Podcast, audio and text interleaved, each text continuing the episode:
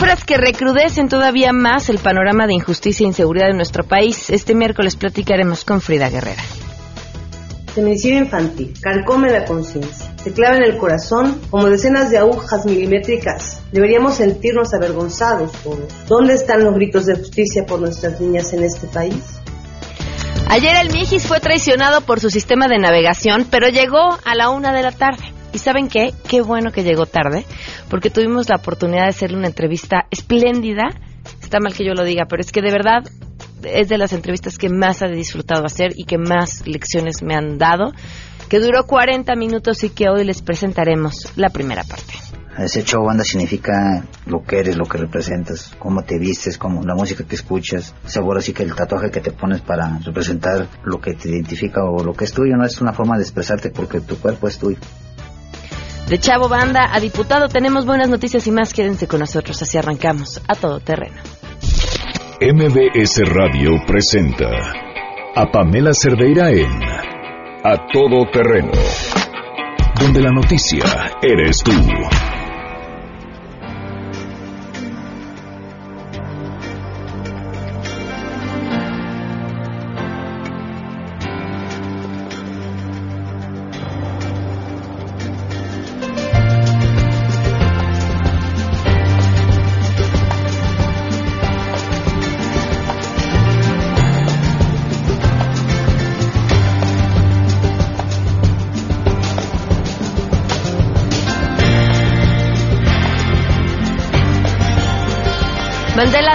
Estamos escuchando hoy de Simple Minds. Hoy se cumplen 100 años del nacimiento de Nelson Mandela. It was 25 years to take that man away. Now freedom moves in closer every day. Wipe the tears down from your saddened eyes. Muy buenas tardes, gracias por acompañarnos en este miércoles 18 de julio del 2018. Soy Pamela Cerdera, los invito a que se queden aquí hasta la una de la tarde. El teléfono en cabina 5166125, el número de WhatsApp 5533329585. Tenemos eh, muchas cosas de, de qué platicar el día de hoy. Eh, esta entrevista que le pudimos hacer a la una de la tarde al Mijis es sin duda, siempre me preguntan, ¿qué, entrevista es la que más te ha gustado, que más has disfrutado? Y siempre es una respuesta difícil por dos razones. Una, porque conectas de formas distintas con cada una de las entrevistas y por motivos distintos. Entonces, escoger una es complicado. Y la otra, porque tengo muy mala memoria. Pero sin duda esta entraría dentro de esa categoría de las que más he disfrutado porque te enseña lecciones y porque te cuando estás dispuesto a escuchar al otro y entender cómo se ve el mundo desde el lugar en el que está parado y cómo se vive, se convierte en una de las experiencias de vida más enriquecedoras. Y ojalá podamos transmitirles eso el, el día de hoy cuando escuchen esta entrevista que se las estaremos compartiendo en diferentes eh, partes. Eh, hoy una parte, mañana otra parte y el viernes terminaremos con la entrevista.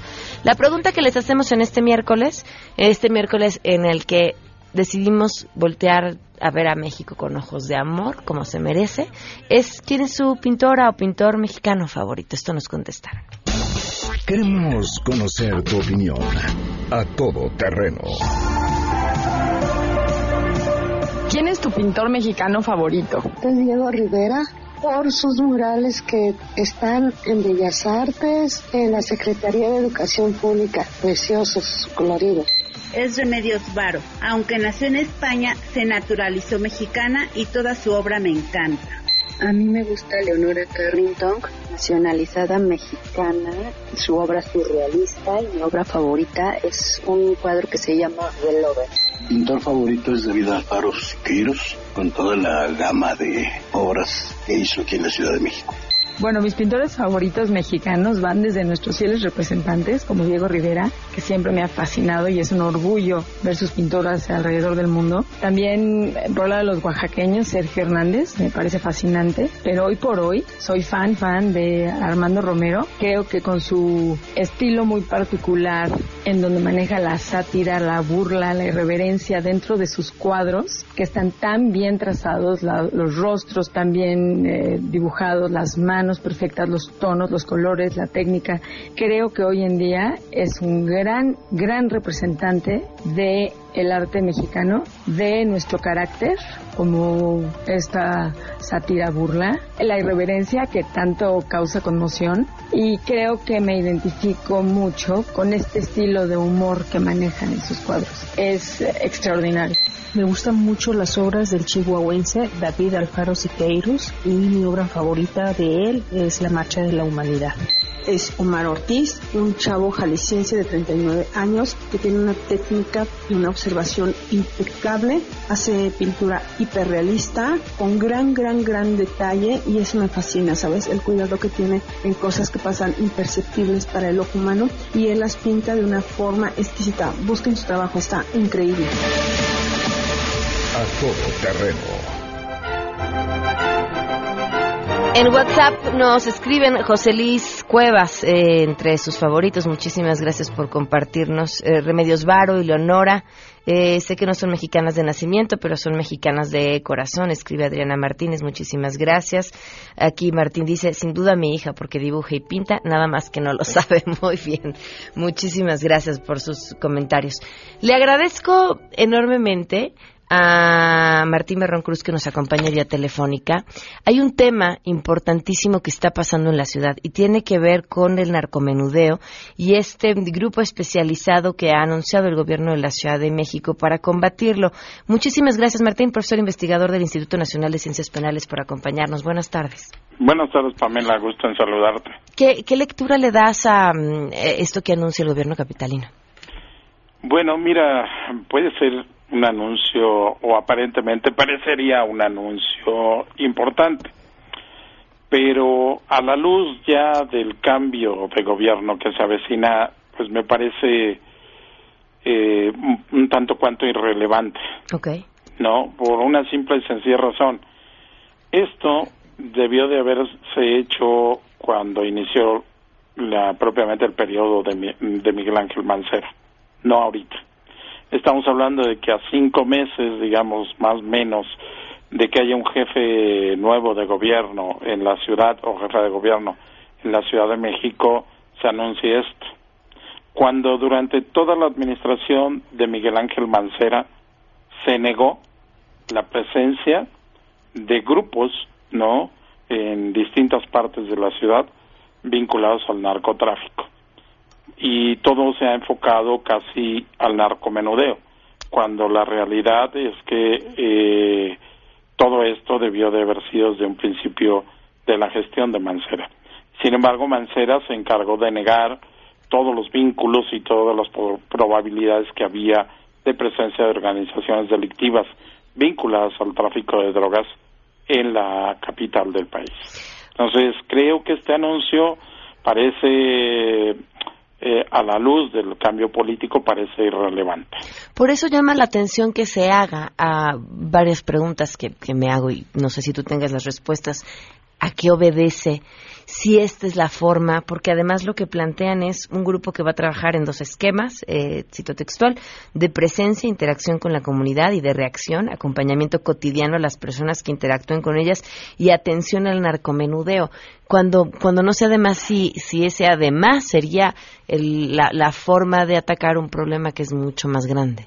Sí, aquí precisamente, eh, digamos, estaría estaría parte del problema cuál es el análisis que criminológico que existe en la Ciudad de México para poder hacer un grupo de esta naturaleza.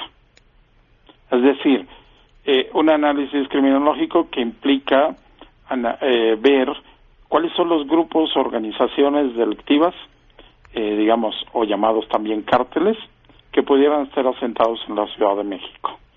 Y obviamente todas sus ramificaciones, y entre esas ramificaciones están precisamente los grupos que se dedican a la venta, al menudeo de drogas. Entonces, los llamados narcomenudistas. Eso es por un lado. Y por otro lado, tendríamos que ver cuáles son los índices de consumo de drogas en la Ciudad de México para poder evaluar, por un lado, cuántos consumidores tengo y qué organizaciones están surtiendo a estos consumidores. Pero no solamente se trata de abatir eh, quienes se están dedicando a almacenar, a vender, etcétera, y porque también hay que ver quién produce, ¿sí? Y luego habría que ver cuáles son los tratamientos eh, en contra de las adicciones que se le da al consumidor. Porque si vamos a atender a quién es el, el consumidor, que es el adicto, pues tengo que dar una solución. Y son soluciones fundamentalmente vinculadas a los temas de salud pública. Entonces, ahí son dos formas distintas de enfocar el problema, no solo de una manera reactiva, no solo como, como parte de lo que se ha dicho o que hay en medios de comunicación, es eh, crear un grupo para reaccionar. Y pues ya estamos reaccionando demasiado tarde. Claro. Sí, entonces creo que el enfoque debería ser otro, debería ser un enfoque eh, directo hacia el, número de consumidores que existen en la ciudad, qué se consume más en la Ciudad de México, ese debería ser un estudio bastante interesante, porque bueno, todo el mundo supone que lo que más se consume, no solamente en la Ciudad de México, sino en el país, son eh, o es la marihuana. Bueno, eh, tendríamos que ver si es con fines solamente lúdicos, si es con fines ya de una adicción, o bien qué otras sustancias se consumen, porque yo supondría que también hay productos, digamos, adictivos, eh, inhalantes, que eso es una enorme variedad que no solamente la consumen adultos, sino que lo consumen menores. ¿no? Eh, los solventes es una de las sustancias que se consumen tanto por parte de adultos como y sobre todo por una gran variedad de adolescentes. Tú incluso lo puedes ver en el metro Hidalgo de la Ciudad de México y en algunas estaciones del metro cómo la gente se sube al metro inhalando solventes. ¿Ves que y no pasa absolutamente nada. ¿Ves que pueda venir una reacción a esto? Sí, claro, por supuesto. O sea, la reacción es que si tú creas un grupo que va a atacar mis intereses, porque aquí eh, el, el asunto de, de quienes se dedican a vender drogas o quienes se dedican a producir drogas no es quién gobierna, sino, sino a, estos sujetos no les interesa quién gobierna. Lo que se les interesa es fundamentalmente que les dejen hacer su negocio, que les dejen eh, eh, trabajar para obtener las ganancias que obtienen, las que éstas sean. En la lucha contra los narcomenodistas y contra las grandes organizaciones delictivas dedicadas a la producción, tráfico y venta de drogas, no se hace de manera reactiva, se hace buscando sobre todo el financiamiento, es decir, el lavado de dinero. ¿Dónde invierten? ¿Dónde gastan? Eh, ¿En qué áreas de, eh, eh, digamos, de los sectores económicos productivos se invierte todo lo que se gana y que es producto del lavado de dinero?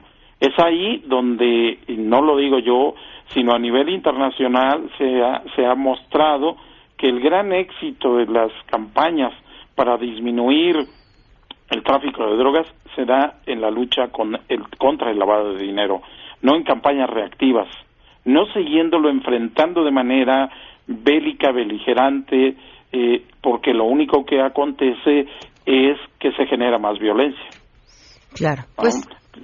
Eh, esto es un poco la lógica que debería de privar, pero insisto, a la luz de que estamos a cinco meses de un cambio de gobierno, pues me parece un anuncio demasiado, demasiado tardío.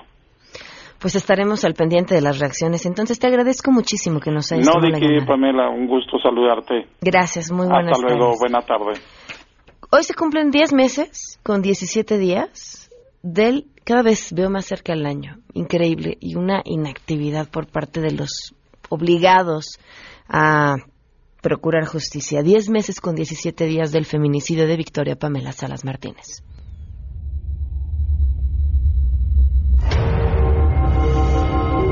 Que hoy somos nosotros, mañana pueden ser ellos. Que a nadie se le desea, a nadie, a nadie, a nadie. Yo nunca, como se lo dije, lo hemos venido diciendo, en ningún momento pensamos que iba a pasar esto en nuestra vida. Victoria pues nada. Diez meses con 17 días y en este espacio seguiremos contando. Vamos con la información. Saludo a mi compañero René Cruz. La Sala Superior del Tribunal Electoral del Poder Judicial de la Federación inició ayer la recepción de los expedientes de cómputo de la elección presidencial del pasado primero de julio, provenientes de los 300 distritos electorales, los cuales permitirán la realización del cómputo final, la declaración de validez de la elección y, en su caso, la entrega de la constancia de mayoría al candidato electo. El órgano jurisdiccional recibió en el transcurso de ayer 122 expedientes y en los próximos dos días el resto de la documentación electoral de mano de los vocales secretarios de cada uno de los distritos electorales. La documentación será recibida y verificada por los funcionarios del Tribunal Electoral y después se trasladará a la bodega de la sala de medios de impugnación, en el cual se mantendrá en resguardo bajo la protección de elementos de la Secretaría de la Defensa Nacional. Los expedientes entregados contienen el oficio de remisión, el original del acta de cómputo distrital de la elección de presidencia de la República, el original del acta circunstanciada del recuento parcial o total, el original del acta circunstanciada de votos reservados en su caso, así como el original de las actas de escrutinio y cómputo de casilla o en su caso de las levantadas por el Consejo Distrital respectivo, informó René Cruz González. Tras darse a conocer que los cárteles Unión de Tepito y Antiunión se están disputando 2.000 narcotiendas, el jefe de gobierno de la Ciudad de México, José Ramón Amieva, informó que van a implementar un operativo de seguridad que consiste en la presencia de cerca de 47.000 elementos en las calles de esta capital, quienes estarán en interacción con los capitalinos y también servirán como policías de reacción. Al encabezar el banderazo de salida de 66 nuevas unidades del Metrobús, reconoció que el narcomenudeo es una realidad que se debe atender y se debe ir en contra del almacenamiento de drogas y su distribución, así como la repartición de armas que se da en la Ciudad de México. También indicó que la Subsecretaría de Prevención del Delito trabajará en conjunto con el Instituto contra las Adicciones para evitar el consumo y una vez que se ratifique el nombramiento de Raimundo Collins como secretario de Seguridad Pública, él será el encargado de informar todos los días de las acciones contra el narcomenudeo en varias conferencias de prensa. Además, José Ramón Amieva explicó que la Secretaría de Seguridad Pública vivirá una nueva era donde no habrá cabida a los moches y a las cuotas que se les piden a los policías y se incrementará la revisión a las motocicletas, pues han detectado que muchos de los delitos que se cometen en la Ciudad de México se realizan a través de este transporte. Hasta aquí el reporte. Buenas tardes. El próximo domingo 9 de septiembre se realizará la segunda edición de la carrera deportiva Todo México Salvando Vidas, cuyo objetivo es recaudar fondos para las delegaciones locales de la Cruz Roja Mexicana. Así lo anunció Fernando Zuinaga, presidente nacional de la institución. En rueda de prensa detalló que el evento, que busca inculcar una cultura de prevención y el cuidado de la salud, se llevará a cabo de manera simultánea en los 32 estados de la República Mexicana. En este contexto hizo un llamado a la ciudadanía para que participe en las carreras de 5 y 10 kilómetros, así como en la caminata familiar de 3 kilómetros a fin dijo de superar los 40.000 participantes de la edición anterior. Escuchemos. Cruz Roja Mexicana convoca a la sociedad mexicana a participar y hacer historia en la mayor convocatoria a una carrera atlética como lo es todo México salvando vidas y contribuir con los donativos de las inscripciones para Cruz Roja Mexicana. Con ello seguir haciendo lo que más nos gusta hacer, salvar vidas. Esperamos este año tener más de 50.000 participantes. Como ya lo mencioné, estamos en los 32 estados de la República simultáneamente. Suinaga Cárdenas destacó que las 32 entidades del país recibirán los donativos provenientes de las inscripciones de los participantes cuyos costos oscilan entre los 150 y 350 pesos dependiendo del estado en el que se registren. Agregó que para obtener mayor información los interesados pueden ingresar a la página de internet www.emociondeportiva.com, informó Adrián Jiménez.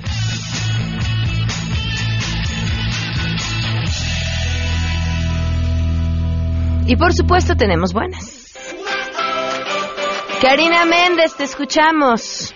Hola, ¿qué tal Pamela? Buenas tardes. Desde Sinaloa te saludo y te informo que haces. Es un programa de apoyo a jóvenes sobresalientes del estado de Sinaloa, el cual se creó en 2007 con el objetivo de darle atención a jóvenes científicos que sobresalen en alguna actividad o área de la ciencia. En sus inicios eran 23 estudiantes conforme fueron pasando los años, llegaron a tener hasta 300 en todo el estado. Escuchamos a Rocío Lavacira Gómez de la Torre, creadora del proyecto ACES, que nos explica qué es lo que hace. Nosotros les damos clases extracurriculares. Primero los seleccionamos, luego los metemos a un programa de enriquecimiento curricular que puede ser por las tardes o los sábados. Les ponemos los mejores asesores, les enseñamos a hacer proyectos de investigación y de acuerdo a los intereses que ellos tengan, ellos desarrollan sus ideas, sus proyectos. Les buscamos los mejores asesores para que sus proyectos puedan salir adelante. Nosotros les damos clases extracurriculares. Primero los seleccionamos, luego los metemos a un programa de enriquecimiento curricular que puede ser por las tardes o los sábados.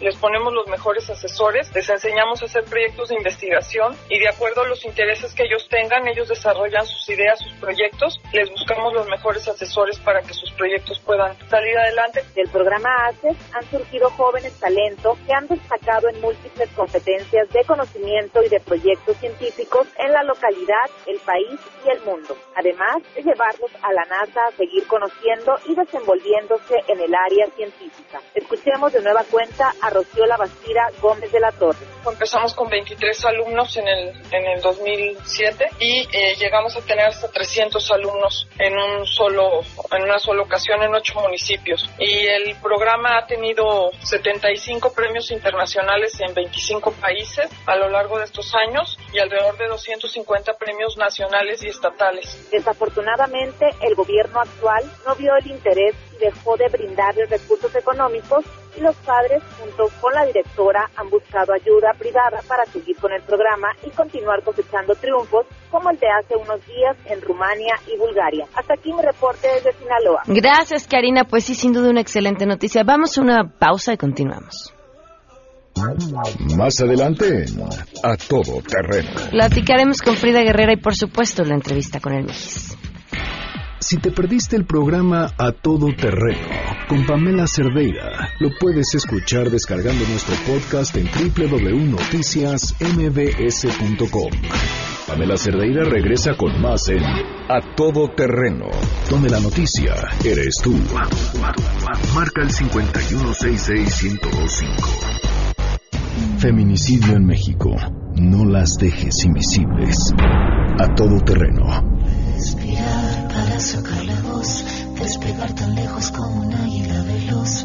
Respirar un futuro esplendor, cobra más sentido si lo Frida Guerrera, ¿cómo estás? Muy buenas tardes. Frida, ¿estás en la línea? Ya estás. Aquí Te escuchamos. estoy, buenas aquí tardes. estoy. Buenas tardes a- al auditorio. Pues Frida, estoy eso que- realmente Perdón. Pam. Sí, sí, sí. Perdón que te interrumpa antes de que nos cuentes sobre lo que vas a hablar, que es importante.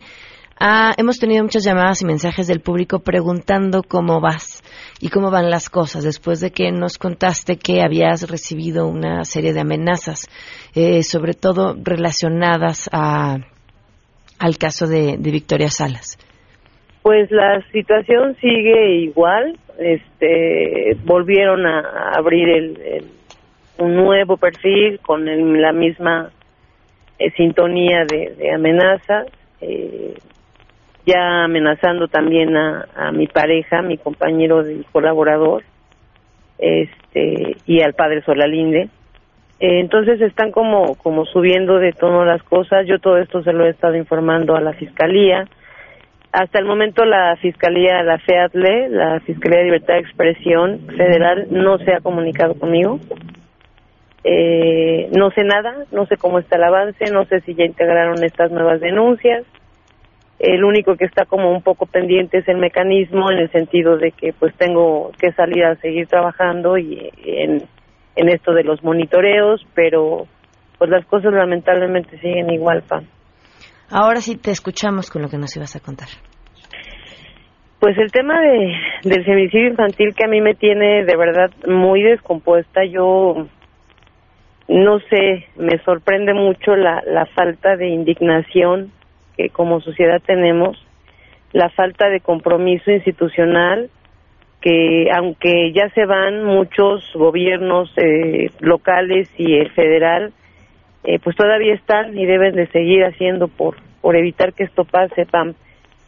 Eh, a mí me alarmó el hecho de, de, de, que en menos de 24 horas tres niñas fueron asesinadas en el país, menores de, de 10 años, eh, una chiquita de 8 años que fue desaparecida el domingo y encontrada, eh, encontraron su cuerpo el día de ayer, esto en Juárez, Nuevo León. Eh, otra niña que pues fue asesinada en su casa eh, por un un vecino, un presunto vecino que presuntamente se ahorcó después de que hizo esto, eh, una chiquita de siete años y una menor de ocho meses asesinada a golpes. Esto en Guanajuato. Y, y no vi la indignación. Me, yo hace 15 días estaba publicando mi columna eh, de feminicidio infantil precisamente que, que, es muy doloroso tener que hacerlo cada año. Desde el 2016 he estado escribiendo una columna de esto. Eh, yo abogaba en ese texto de que, que yo creí que en algún momento el, el tema de la niña de calcetitas rojas nos iba a despertar como sociedad y a las instituciones, pero veo que los números crecen, que la hazaña es cada vez más fuerte y, esto se tiene que decir como lo que lo que es, es feminicidio infantil, no es un tema nada más de, de, de infanticidio, como mucha gente me, me comenta, porque aquí hay un círculo de poder, aquí hay un círculo de confianza entre la víctima y, y, y su y su victimario. Y también hay un, una una situación de vulnerabilidad porque son bebés son o sea una bebé de ocho meses depende absolutamente de sus pues de quienes la cuidan no claro.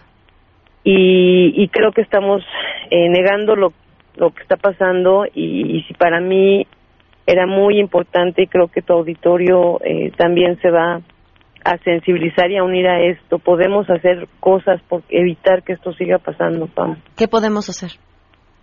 Eh, yo le, yo hago mucho el llamado de, de que si, eh, todos tenemos a una niña cerca, las familias avientan alarmas, esta, se, se mandan foquitos de maltrato, foquitos de, de, de abuso entre padrastros y madres, por ejemplo, y, y simplemente nos quedamos, eh, pues es que no me puedo meter, es su hija, ellos saben lo que hacen. Eh, yo creo que tenemos que tomar la responsabilidad de que las niñas que tenemos cerca las podemos ayudar si están sufriendo maltrato, todos los niños, porque ya en otro momento yo te lo comentaba, Pam, no nada más son niñas, ya son niños también que están siendo desaparecidos y encontrados violados y, y, y, asesinados por alguien que los ve como dulces, porque lamentablemente para estos predadores esos son las la niñez eso es son dulces que se les antojan y los usan y los desechan, desechan la basura, la envoltura. Eh, creo que podemos hacer de verdad como sociedad un cambio. Yo no es, yo no creo ahorita que tengamos la esperanza de que las instituciones lo hagan, pero fortalecernos como sociedad, regresar este tema de la educación, porque hay un tema muy fuerte ahí, o sea, eh, yo lo, lo, lo he estado checando en los, pues en las edades, en los, lo que nos dice este, este constante, y son menores la mayoría de ellos los que asesinan a, a, chicas, a niñitas, son menores, son jóvenes de 17 a 29 años, y creo que tenemos que, que, que pues que volver a estas familias que éramos, Pam. A estas familias con, con valores, con educación, eh, regresar las jerarquías a quien se les tienen que dar, que son los padres, los profesores, y, y por lo pronto en lo que restauramos todo ese tejido social desde la sociedad, eh, pues salvar o tratar de rescatar a las niñas que tenemos cerca. Sí, sí tienes razón, eh, que nos importe lo que le sucede al de al lado, sobre todo si quien está al lado es alguien que no puede defenderse. Exactamente, Pam, que seamos otra vez, y como yo te lo he comentado en otros momentos, tenemos que volver a ser las sociedades metiches que eran. Sí, sí, claro, claro. Frida, muchísimas gracias por, por compartirnos estas historias. Tus redes para que te puedan seguir. Arroba Frida Guerrera. En el blog está la columna de feminicidio infantil que pueden todavía consultar en fridaguerrera.blogspot.com. Feminicidios, dales voz en Facebook y Frida Guerrera Villalbazo también en Facebook. Y pasen el canal de YouTube y pues acá contigo cada, cada ocho días. Ahora, muchísimas gracias. Gracias, Pam. Que estés bien. Hasta luego. Justo ahorita que platicaba esto, eh, Frida, seguramente habrán escuchado ya estos spots que están en, en radio, en donde van contando la historia de alguien que vio como un adulto estaba eh, abusando de un niño y, y decidió no hacer nada y decidió quedarse callado. Cuando no hacemos nada, somos, aunque suene horrible decirlo, somos cómplices. Vamos a una pausa y volvemos. Queremos conocer tus historias. Comunícate al 5166-1025. Pamela Cerdeira. A todo terreno. Donde la noticia eres tú. Volvemos. Pamela Cerdeira está de regreso en A todo terreno. Únete a nuestra comunidad en facebook.com. Diagonal Pam Cerdeira. Continuamos. No tengo mucha plata, pero tengo cobre. Aquí se baila como bailan los pobres.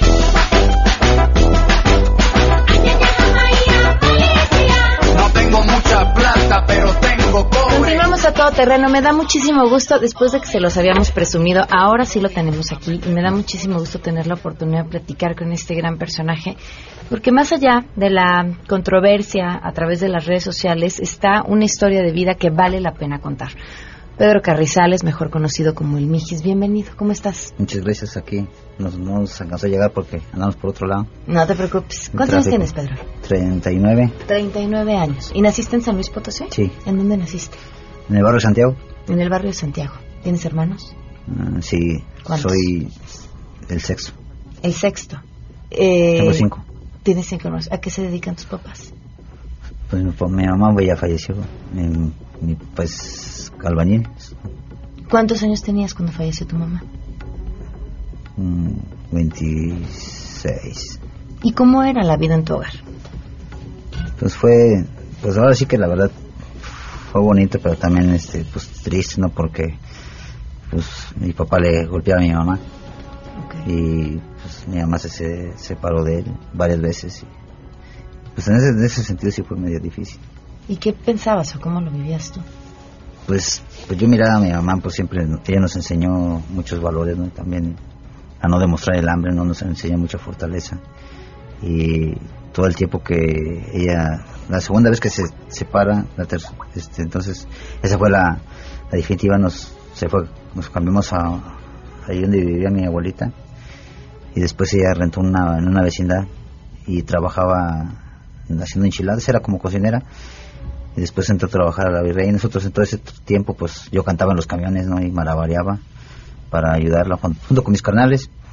Pero más que mi, jefa nos regañaba. O sea un día se me ocurrió llegar con todas las moneditas que juntamos y, y nos dijo no sí para eso me chingo el lomo para que ustedes este tengan este no anden sufriendo cabrón porque era bien fuerte mi mamá entonces lo que hicimos después nosotros era que íbamos a cantar los camiones pero cambiábamos los en billetes y ya llegábamos y le decíamos a mi mamá, no, es que nos dieron, este, trabajamos ahí repartiendo volantes para unos taqueros y, y ya no nos regañaban.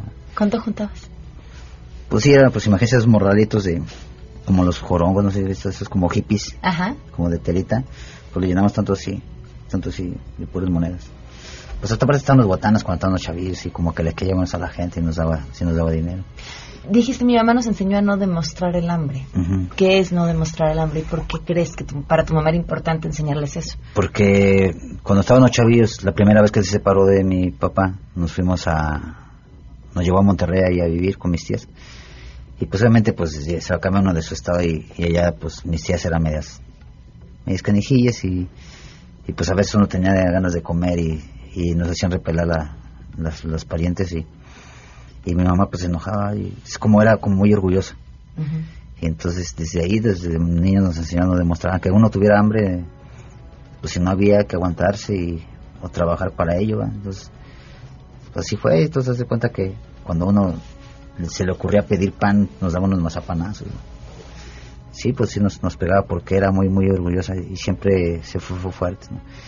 fue como por así fue madre y padre entonces amor nos dio mucho pero también nos enseñó carácter. ¿Cuántos años tenías en esta segunda ocasión en la que se separa tu mamá? ¿La segunda? Ajá. Pues yo estaba en estaba en quinto, quinto año de, primaria. 11 días. Como unos ocho años. Ocho años. Ocho, nueve años. ¿Y cómo era tu día? ¿Cómo era quién? ¿Cómo era tu día a día? Pues dice que, pues también era feliz, de repente, o sea, a pesar de las cosas, pues uno se aprende, no aprende a sobrevivir y, y, pues ahí en los semáforos conocí a muchos amigos y hasta políticos que tenían así como, tenían un lado activista las, las esposas, ¿no? Y una de esas veces, este, pues a mí me llevaban los, así que eso te lo decimos los riquillos, ¿verdad? Los fresillos nos llevaban a, a comer a los lomas, porque pues, pues estaban unas botanas, ¿no? Cuando estaban chavillos. Me decían pelo de Ángel Zumón, estaba todo chino así, y se me hacían los pelos y, y ya ahí conocí a unas, unas personas que ellas daban, nos daban catecismo. Y ellas nos metieron a, estudiar a, una escuela de paga, de un colegio. En la mañana era colegio y en la tarde era, pues así, así como gente que agarra a su padrino, ¿no? Así nos llevaban a estudiar y, y pues le dimos Fíjense, nos llevaron, yo venía de una escuela federal, de llamaba Club de Leones, y, y, nos llevan una de paga, pues ni siquiera sabía hacer el plano cartesiano o el margen, ¿no? todas esas cosas. Entonces, pues sí fue un brinco muy fuerte, pero a, pesar de cosas como que salimos avantes, para lo que éramos buenos era para el deporte. Y le, dimos le dimos el primer triunfo a esa, esa escuela. cuántos de tus, de tus cuates o con cuántos entraron? Porque hablas en plural a, a esta escuela eh, privada en la que iban en las tardes, ¿no? ¿Qué estudi bueno, ¿qué estudiaban? ¿Cuántos iban? ¿O solo fuiste tú por esta persona que te apoyaba? ¿Cómo fue? Pues éramos, mm, éramos como seis. Ajá. Y pues era, eran ¿Qué como... estudiaban? Uh, la primaria. Ok. Sea, ¿ibas a la, primaria en dos horarios, en dos escuelas distintas? No, no, no. Lo que pasa es que eh, nosotros nos salimos de ahí de, ah, okay. de la Cruz de pues, nos, pues, por cuestiones, así que económicas. Y cuando se separaron mis papás, este brinco y, y, a partir de ese tiempo nos pues, yo cursé quinto año en, un colegio de paga. Bueno, en la mañana era colegio y en la tarde era como, pues era lo mismo, porque había buenos maestros. Y, pues había monjitas, nos daban catecismo también ahí en, esa escuela. Y deporte y todo eso. Y para los otros que éramos bien buenos era para el fútbol. Era para el fútbol y entonces ese, esa escuela nunca había tenido un, trofeo. Y les ganamos a todos los colegios de San Luis. Nomás el único que nos ganó fue el, el Manuel José Otón, quedamos subcampeones, entonces pues por eso pasé de año. o sea, no por las calificaciones. Pues eh, fueron más o menos por este sí, pues ah, imagínense una federal y brincar a una de colegio. Entonces sí tuvo, tuvo, muy canija ese, ese, pero era bueno para las tablas gimnastas, para, para deportes, era muy buenos. ¿Es bueno para baile? Pues también, de aventón. Ok, ¿cómo que de aventón? ¿Qué es eso? Sí, pues vale un lacumi de aventón. Ah, ok, ok. Sí, entonces sí, pues haz de cuenta que pasé cosas bonitas también. Y, y, a raíz de ahí, de, este, de esa de esa situación que, que estuvimos ahí, pues conocí muchas personas, muchas muy buenas ondas. Y mi mamá, pues, pues estaba bien orgullosa de nosotros en ese momento, ella seguía trabajando. Y después ella entra a trabajar una, a un restaurante y ahí le dan casa. Y nos fuimos a vivir a una colonia popular, donde pues, hay mucho, había mucho, muchos conflictos de ese grado. Y pues le voy a decir que, que ahorita ya lo, con, lo que le voy a decir me dicen el Juan Ferrara Potosino, porque porque a todos a todos lados donde voy pues digo, es que la verdad era mi actor preferido, Juan Ferrara, y no se acuerda de esa novela de Valerio Maximiliano. Ajá. Este, eh, yo era, me, me, acá mucho, a mí me gustaba andar fajado, y pues cuando pasaba por el barrio, los chavos me miran acá fajado y me dicen, pinche niño fresa, o ahí viene el niño fresa, imagínense fresa en una colonia popular. Y no, pues ya este pues sí, como que les caía mal y me, empezaban a mandar chavos a golpearme. Y pues yo me defendía, pero digo que mi mamá nos enseñó fortaleza. ¿Qué edad tenías en ese momento? Eh, iba a cumplir 12 años. 12 años y te golpeaban porque eras el niño fresa que decía, Sí, pues imagínense una colonia popular cuando. Y pues total ya me defendía y me primero mandando uno y luego otro y al final de cuentas el cábula que me los mandaba como les gané a, sus, a su gente, pues me llegó y sí llegó y me dejó la, la jeta hinchada. Y ya, como llegó mi mamá de trabajar y vio que tenía la jeta hinchada, este, pues yo me dijo, ¿qué te pasó? Me dijo, y le digo, no, nada, jefa, me caí de la bici, Y eso los chavos como que lo vieron bien, que no era chismoso. Y a partir de ahí me empiezan a, jalar y, y, se convierte en mi segunda familia, los chavos. Los chavos banda. Pero digo, no fue falta de amor que uno se, que no sé, sino como ¿Por, ¿por qué no le dijiste a tu mamá lo que te había pasado en verdad? Pues sabe, porque pues como que en los barrios así sí es que dice, hay un dicho que lo chivas para el cajón. ¿Qué quiere decir eso? Es que no deben andar de chismoso. Ok. Y hay, hay códigos que la gente no sabe, pero hay honor. A ver, cuéntanos, cuéntanos. O sea que en el barrio hay honor. Ajor. ¿Y, cómo, es ese honor? ¿O en qué consiste? ¿Cómo se vive? Pues mira, hay fidelidad, ¿no? son, fieles a la causa. ¿Cuál es la este, causa? O sea, lo que lo que crees que es bueno, ¿no? O sea, defender un territorio, este defender a tus carnales, o sea, a los camaradas. También no, no se permiten los violadores. O sea, a, veces, por ejemplo, nosotros no nos, nos, nos caían mal los rateros. Y por eso también tuve muchos problemas, por eso, porque nosotros nos íbamos a lavar carros al de y ahí iba una banda a robar, miraba las camionetas que se quedaban así a surtirse porque pues van todos a cacar cigarros y todo eso. Y los ministeriales a nosotros nos agarraban porque pensaban que éramos ellos. Y entonces nosotros para eso los, nos, los, corríamos de los de. Entonces ahí también hablamos esos, esos problemas. Y entonces hay esos códigos, o no violó la no matóla. O sea, que quiere decir que el que mata y viola no tiene perdón en el barrio. ¿Qué es ser un chavo banda? Pues fíjese que, que mucha gente piensa que es pura violencia, pero no. Ese chavo banda significa lo que eres, lo que representas, cómo te vistes, cómo, la música que escuchas. O sea, ahora sí que el tatuaje que te pones para representar lo que te identifica o lo que es tuyo, no es una forma de expresarte porque tu cuerpo es tuyo. Entonces, los tatuajes te pones al, al caído o, por ejemplo, en mi caso yo traigo a mi madre tatuada por pues porque no me despedí de ella, entonces siento una culpa muy grande y, y trato de llevarla aquí conmigo todo el tiempo. Si te perdiste el programa A Todo Terreno con Pamela Cerdeira, lo puedes escuchar descargando nuestro podcast en www.noticiasmbs.com. Estamos de regreso. Síguenos en Twitter, arroba Pam Cerdeira, Todo Terreno, donde la noticia eres tú. Continuamos.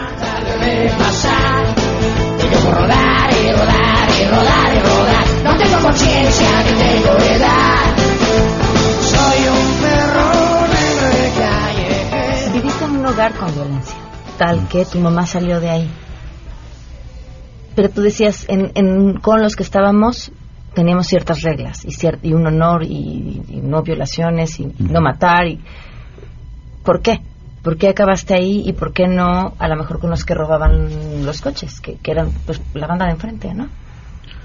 Pues porque, pues te das cuenta que uno se, se, hace un carnalismo. Miren, nosotros nuestra fama creció porque no éramos dejados. Y, entonces, este, había, había un código que nadie nos dejaba atrás. O sea, la banda, nos íbamos todos a trabajar a, limpiar vidrios o lavar carros, pero siempre tratando de traer billete, ¿va? Y, cuando había pleitos nadie corría y el que corría pues le tocaba una chinga. Entonces, pues crea uno un lazo, porque no siempre éramos así. Nosotros jugábamos a la Robil y Robil cuando nos contábamos, eh, o al, al chincha al agua, que es lo que más nos gustaba. ¿Qué es eso? Cuando se ponen, uno se pone así en la pared y se mete la cabeza del otro compañero ahí, se empina, ¿verdad? Y otro brinca y le cae arriba en la espalda y así, y el que se revenga, pues es el que pierde. Okay. Entonces ese era uno, y entonces pues le daba los gritos y, y la, pues había vecinos intolerantes, ¿no? Que pues no comprendían que uno estaba chavo y nos empezaron a aventar la patrulla. Y así empezó un conflicto con ciertos vecinos que al final de cuentas llegaron a los golpes. Después nos aventaron a la policía y nos, le pagaban al Ministerio Público para que nos fabricara delitos.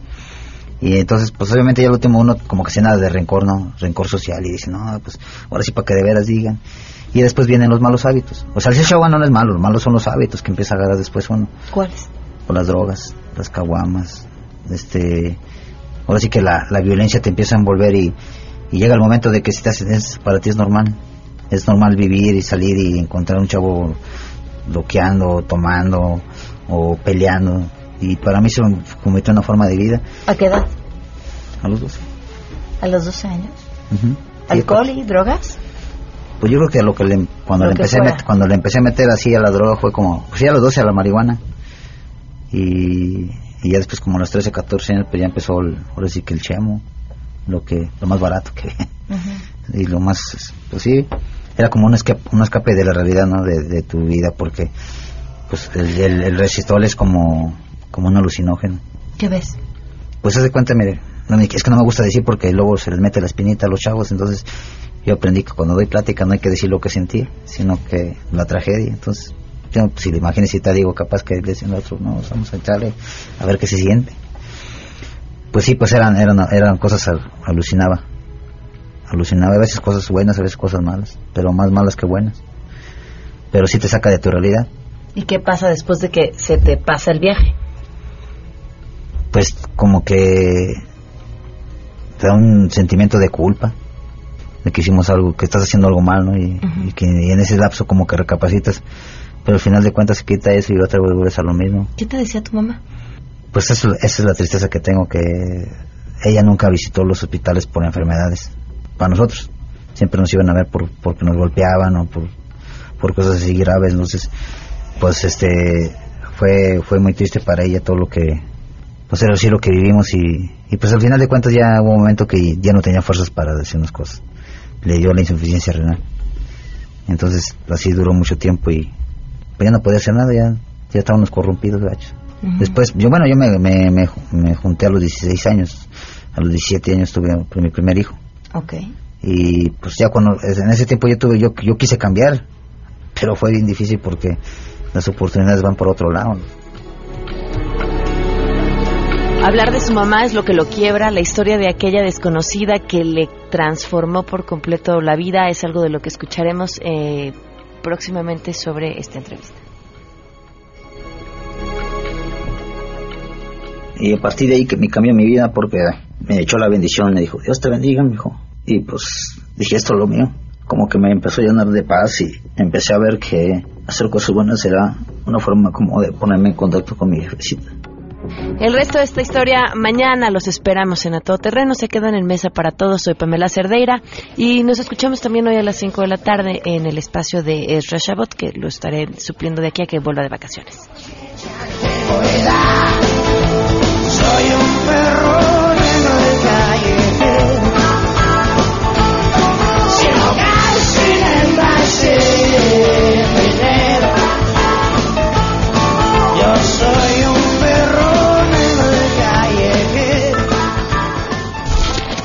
MBS Radio presentó a Pamela Cerdeira en A Todo Terreno.